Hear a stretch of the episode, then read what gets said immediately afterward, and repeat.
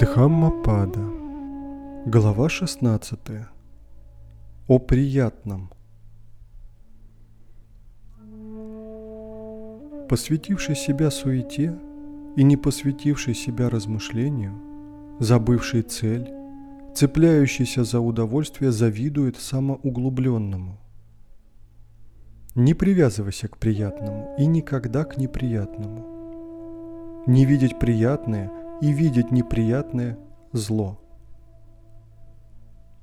Поэтому не делайте приятного, ибо расставание с приятным болезненно.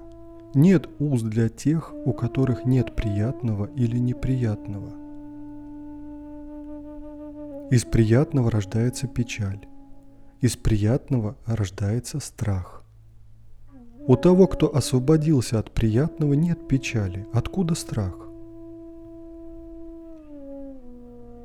Из склонности рождается печаль. Из склонности рождается страх. У того, кто освободился от склонности, нет печали. Откуда страх? Из привязанности рождается печаль. Из привязанности рождается страх. У того, кто освободился от привязанности, нет печали. Откуда страх? Из страсти рождается печаль. Из страсти рождается страх. У того, кто освободился от страсти, нет печали. Откуда страх? Из желания рождается печаль. Из желания рождается страх. У того, кто освободился от желания, нет печали. Откуда страх? Исполненного добродетели и проницательности, стойкого в дхамме, говорящего правду и исполняющего свой долг, такого считает народ приятным.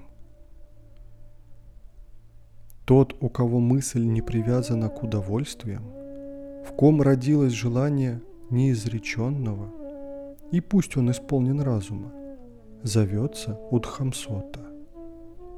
Родственники, друзья и доброжелатели радуются, приветствуя человека, долго отсутствующего и пришедшего издалека невредимым.